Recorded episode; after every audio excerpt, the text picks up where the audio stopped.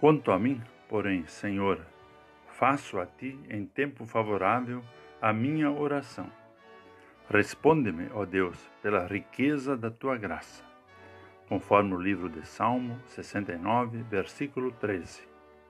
Olá, querido amigo da Meditação Diária Castelo Forte 2023, dia 26 de março. Hoje vou ler o texto de Daniela Fischer Bus Weiss, com o título Dor oração e espera. A expressão fundo do poço é bastante conhecida de todos nós. Significa sentir-se atolado em problemas, sozinho, no escuro, imóvel e sem esperança de um resgate.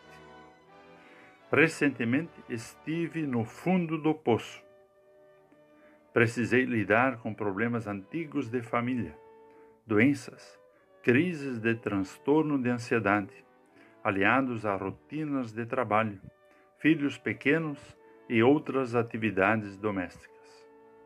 Por um momento me senti abandonada por Deus, cansada, sozinha e sem esperanças. Foi então que uma voz amiga ecoou pelas paredes do poço: Ore!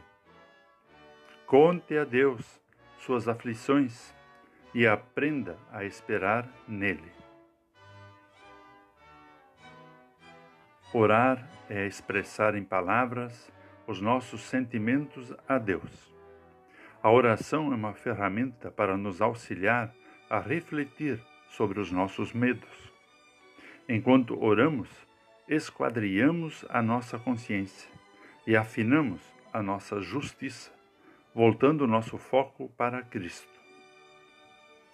Orar é sempre um ato de fé. É reconhecer que dependemos da graça de Deus, mas não de um Deus impessoal.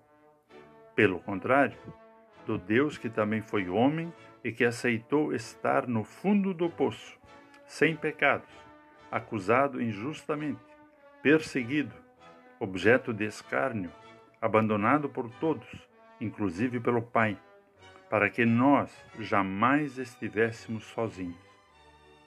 Este é o Deus de amor que, por meio de Jesus, nos resgatou da morte e, por sua ressurreição, nos concedeu vida em abundância.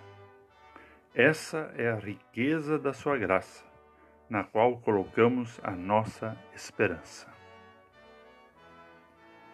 Vamos falar com Deus.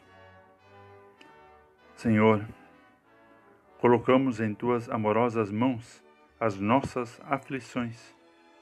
Ao mesmo tempo, reconhecemos nossos erros e agradecemos por teu perdão.